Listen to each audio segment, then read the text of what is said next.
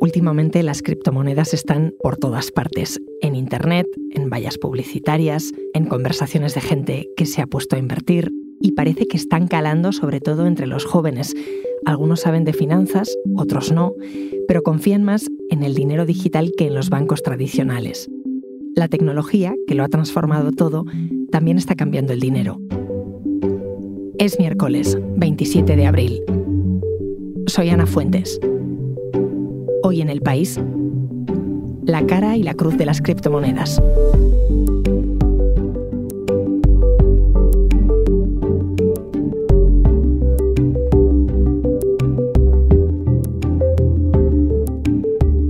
Y para que me explique este tema del que se habla tanto, pero en realidad sabemos tan poco, he llamado a Álvaro Sánchez, compañero del país que lleva tiempo siguiéndolo. ¿Qué tal, Álvaro? Hola, Ana, ¿cómo estás? Oye, te voy a poner un vídeo. Aquí se holdea, y se holdea con cojones. En el mercado de las criptos entra ya lloradito de casa. Señores, estamos en el puto mercado más salvaje de la puta historia. Cojones, aquí se holdea con cojones. ¿Qué es eso de llorar? Señores, cuando hay sangre es cuando salen los tiburones. Eh, explícame qué es eso de holdear. Pues podría decirse que es la gran llamada a la resistencia en el mundo de las criptomonedas. Hay que pensar que esta gente tiene metido ahí ahorros que se cuentan por miles de euros y que cuando ellos tienen unas pérdidas importantes hay días duros. Entonces ellos se envían mensajes como holdea, holdea, que significa como aguanta, aguanta. Y bueno, entonces es una forma eh, de, que, de ayudarse, de apoyarse unos a otros en el hecho de no caer en la tentación de vender cuando tu dinero está cayendo a plomo. ¿A quién le están hablando estos supuestos gurús de la inversión? Pues eh, ya ves que hay mucha testosterona. La mayoría de inversores son jóvenes y son hombres. Lo que sucede es que los jóvenes tienen menos dinero que la gente de mediana edad de entre 35 y 55 años, que son los que en criptomonedas invierten más cantidades. Pero los jóvenes son más influenciables aparentemente y están entrando más en este mercado con este tipo de mensajes que evocan el lobo de Wall Street, todo este esta dialéctica del tiburón inversor que está calando mucho en entre un perfil de, joven hombre que tiene unos ahorros que no son excesivos, pero que si los dedica todos a las criptomonedas, tienen cierto riesgo de que se pierdan. Oye, les prometen hacerse ricos rápido Em, pero hay millonarios de criptomonedas. Sí, hay millonarios detrás de cada criptomoneda. En el mundo hay unas 20.000 criptomonedas para que nos hagamos una idea. La mayor es el Bitcoin, pero hay muchísimas. Y detrás de cada una de ellas hay emprendedores digitales. Uno de ellos, Chris Larsen, de Ripple, hay otro como el dueño de Binance, que cada vez que alguien compra o vende una criptomoneda, él recibe una comisión. Y ahora mismo se calcula que es la 19 fortuna en todo el mundo. Pero bueno, esa es la gente que está en la cúspide un poco de las criptomonedas, es de prever que en el futuro se incorporen más. Pero bueno, por abajo también hay ganadores y perdedores, por supuesto. Yo, Álvaro, si te parece, vamos a lo básico. ¿Qué es una criptomoneda? Se puede decir que son activos digitales. Hay que hacer una reflexión sobre el dinero. Durante muchos años hemos estado utilizando estos trozos de, metal, que son las monedas, y esos trozos de papel, que son los billetes, como un gran acuerdo al que le damos valor. Luego han llegado las tarjetas de crédito, ha llegado el teléfono móvil con la tarjeta dentro del teléfono móvil.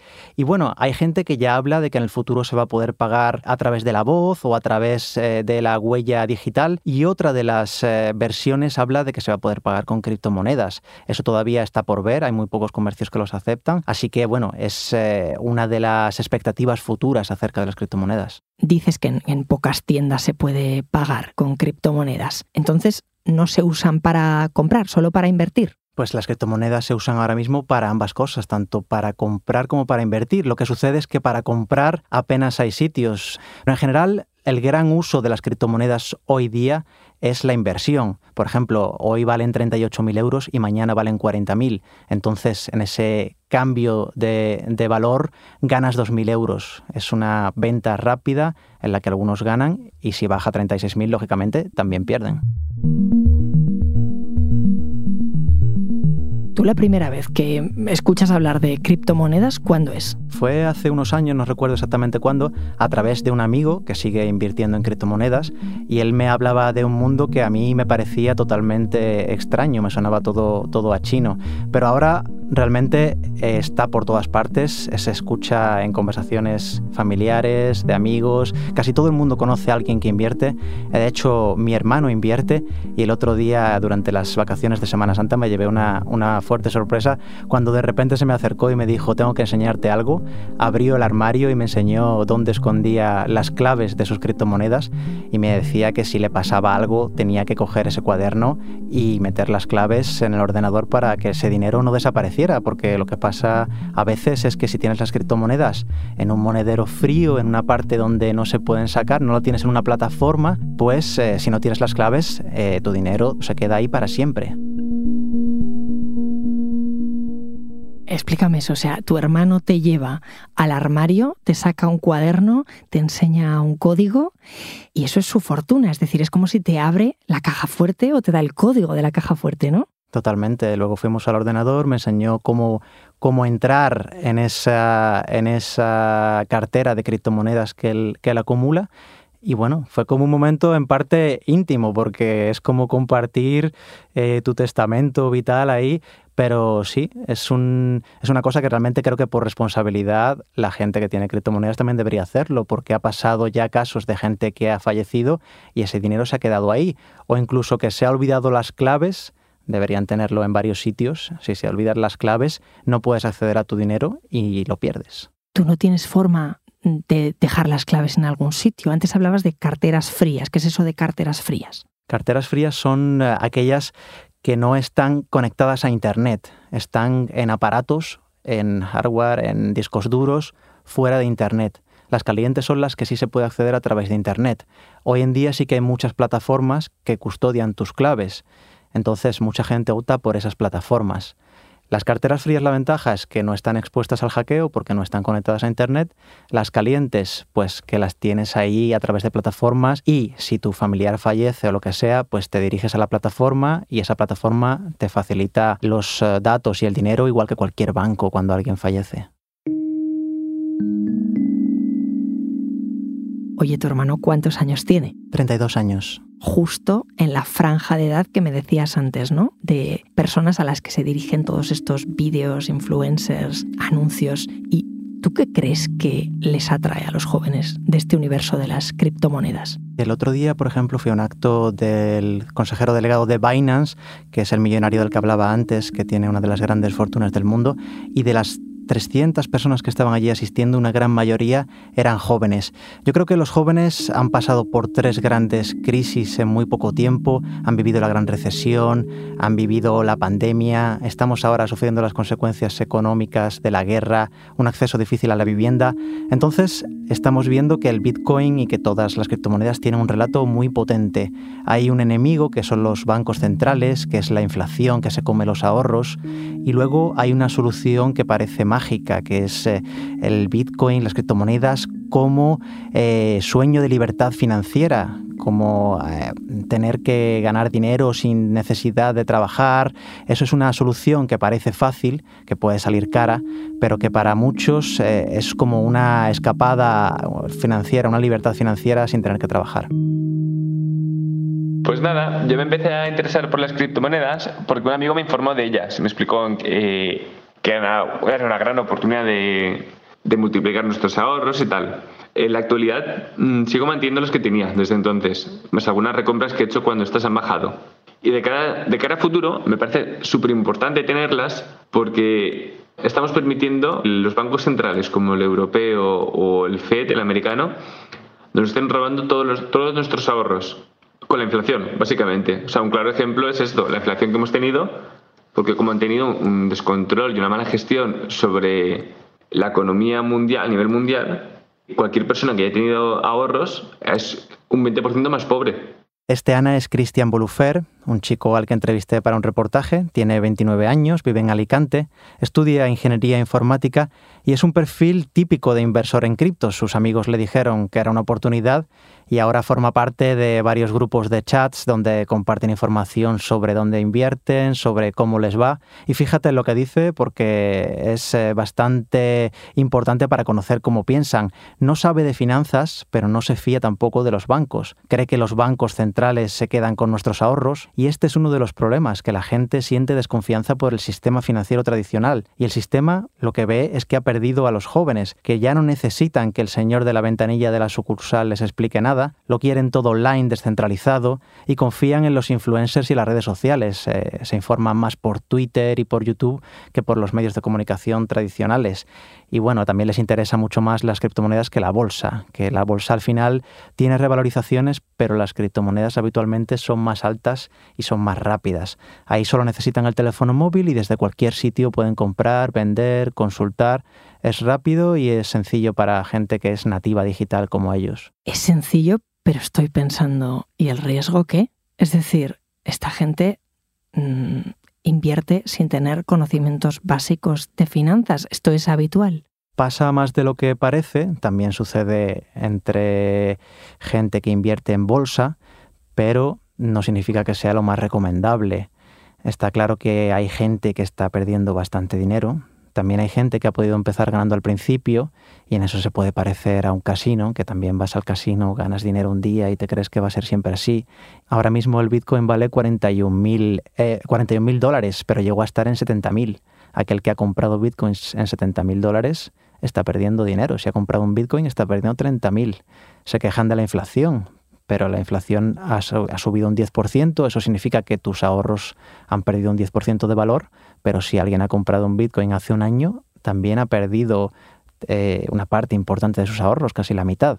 Así que un poco depende del momento en el que compre. Alguien que haya comprado en 2011 ahora mismo ha multiplicado su dinero, eso es innegable. Pero hay que tener cuidado y hay que leer mucho y estudiar mucho antes de meterse en ese mundo. Pero como dices, hay miles de personas que no están leyendo mucho y estudiando mucho. Me pregunto qué dicen las autoridades de los mercados, el regulador.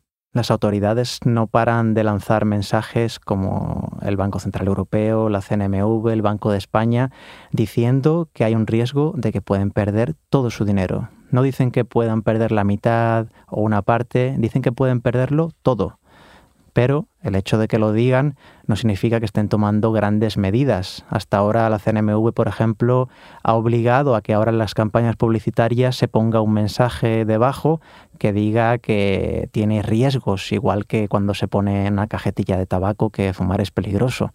Pero eso no impide que gente sin cultura financiera siga comprando libremente cada día. A veces, sin embargo, son también las propias plataformas las que quieren esa regulación para acabar con el vacío legal que les rodea.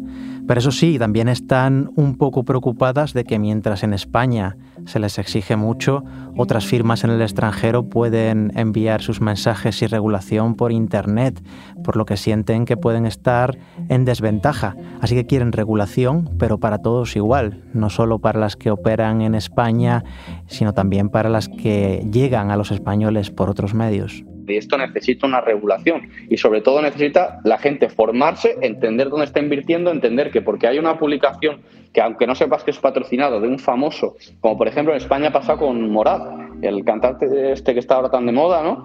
Eh, este lanzó una cripto hace unos meses y era un token que luego desapareció y la gente no, se, no es consciente de esto. Si luego esto lo haces en, en, acciones, por ejemplo, al día siguiente tienes al FBI en Estados Unidos o, o, a la Policía Nacional, en tu caso, a la Guardia Civil en España. Si tú lo que haces es publicar... Eh, eh, una empresa que tiene muy poca liquidez y tú tienes una masa de gente que te sigue para subirle el precio y tú luego vender, esto es manipulación de mercados y está, es un delito. O sea, lo que pasa es que en criptos no se está controlando, no se sabe por qué. Entonces hay que tener mucho cuidado y sobre todo que entre algún tipo de regulación. Este es Enrique Moris, inversor profesional en bolsa y criptomonedas, con el que suelo hablar para varios de los reportajes, y ya has escuchado lo que dice. Necesita una regulación las criptomonedas? Sí, lo necesita porque ahora mismo es algo parecido al salvaje oeste y bueno, puede pasar que la gente siga perdiendo dinero sin que haya ninguna consecuencia, a diferencia de lo que sucede con los bancos, por ejemplo, donde si alguien tiene un depósito y el banco quiebra, están protegido hasta 100.000 euros. Eso no sucede con las criptomonedas. ¿Con qué promesas se atrae a un joven para que invierta en criptomonedas hoy? Hay muchos factores que influyen. Primero, un joven siempre va a escuchar más a alguien que tenga su edad o un poco, o sea, un poco más mayor que a un banquero central que está en Frankfurt o está en Washington. Eso es un factor importante. Pero luego ahí está sobre todo la promesa del dinero, es la promesa fundamental. Si tú ganas un sueldo mileurista y estás eh, ahorrando poquísimo cada mes y te dicen que comprando 100 euros al mes con criptomonedas vas a multiplicarlo por 10, pues ahí tienes eh, una promesa clara de que puedes hacerte rico poco a poco. Lo que pasa es que más que de gente que se hace rica con criptomonedas, de lo que hemos oído hablar últimamente es de algunas estafas grandes. Sí, la última que hemos ah, escuchado ha sido la de la llamada criptosecta, ¿no? Ha sido bastante fuerte porque por lo visto se trataba de cursos eh, para aprender sobre criptomonedas. Como es un tema tan complicado, pues ellos vendían, os vamos a formar, os vamos a explicar cómo funcionan y a cambio tenéis que pagar 150 euros al mes. ¿Qué pasó? Que en vez de ser un curso para aprender, al final se convirtió en una estafa piramidal, porque ellos ofrecían dinero a aquellos eh, alumnos que consiguieran traer nuevos alumnos. Otro peligro también muy claro es el del hackeo de las cuentas. Ha habido casos de hackeos millonarios, pero también a pequeña escala puede pasar. Por ejemplo, mi hermano a veces me decía, hay que tener cuidado en Google cuando vas a entrar en, el monedero virtual al poner el nombre de la plataforma, porque a veces se crean réplicas idénticas, igual que sucede a veces con los bancos que mandan esos mensajes SMS para que entres en enlaces que no son reales. Y él me decía que si entrabas en esa réplica idéntica, metías ahí las claves, pues eh, tu dinero desaparecía simplemente. Si hay un hackeo o hay una estafa de este tipo que me estás contando, Em, ¿hay alguna autoridad que responda? ¿Puede un usuario recurrir a alguien? Ninguna autoridad puede responder por el dinero que has perdido en criptomonedas y esa es una de las grandes debilidades y una de las mayores advertencias que lanzan ahora los bancos centrales. Pensando en, la cara y la cruz ¿no? de todo esto que estamos hablando, mm, ¿qué argumentos usan quienes están en contra de las criptomonedas? Pues eh, uno de los argumentos que ha aparecido más últimamente es el tema ambiental, hay que tener en cuenta que el llamado minado, que es como se crean las criptomonedas utilizando equipos informáticos muy potentes, gasta muchísima energía, tanta como, como toda Suecia en un año. Entonces hay gente que dice que, bueno, poner a funcionar esos aparatos en todo el mundo gastando energía está ayudando a que el cambio climático vaya peor. Ese es uno de los argumentos. Y en el lado puramente financiero, lo que advierten los organismos es que su volatilidad es extrema y eso es un peligro brutal, porque algo que un día vale 50 y el día siguiente puede valer 70 es algo muy imprevisible. Entonces hay también personalidades del mundo económico, desde premios Nobel como Paul Krugman, que están advirtiendo de que las criptomonedas no valen nada y de que solo suben porque se compran, no porque valgan algo. Y a todo esto, ¿quiénes las defienden? ¿Qué dicen? Sus defensores, lógicamente, no opinan lo mismo que los que las critican y ven que hay margen en el minado, por ejemplo, para usar energías renovables. Ellos dicen, si el mundo va hacia las energías renovables, pues eh, ¿por qué no utilizarlas también para el minado, para crear las criptomonedas? Además de ese argumento, hay otros. También hablan de que el precio del Bitcoin y de las otras criptomonedas en el futuro puede ser más estable. Hoy puede cambiar en un día un 10%, un 5%, un 20%. Pero ellos en el futuro creen que cuanto más grande sea el mercado, pues menos se moverá. Eso suele pasar así. Cuando más grande es un mercado, menos volátil es. Y por último, también hablan mucho de que es eh, un gran activo contra la inflación. Lo ven como un oro digital, porque ellos dicen que nuestro dinero en el banco pierde valor continuamente y en las criptomonedas es una reserva de valor que a largo plazo va a ser eh, una protección contra todas esas caídas de valor que, que tiene el dinero con la inflación. Claro, llegados a este punto, mm, te lo preguntará todo el mundo, pero ¿hay que invertir o no? Si te dijera que sí, creo que sería un irresponsable. ¿Estamos seguros de que en el futuro va a ser un mercado fuerte y de que no va a desaparecer? No estamos seguros. ¿Estamos seguros de que va a triunfar? Tampoco. Entonces hay un halo de incertidumbre. Esa respuesta debe buscarla cada uno estudiando, leyendo y según su perfil de riesgo. Álvaro, gracias. A ti. Muchas gracias, Ana.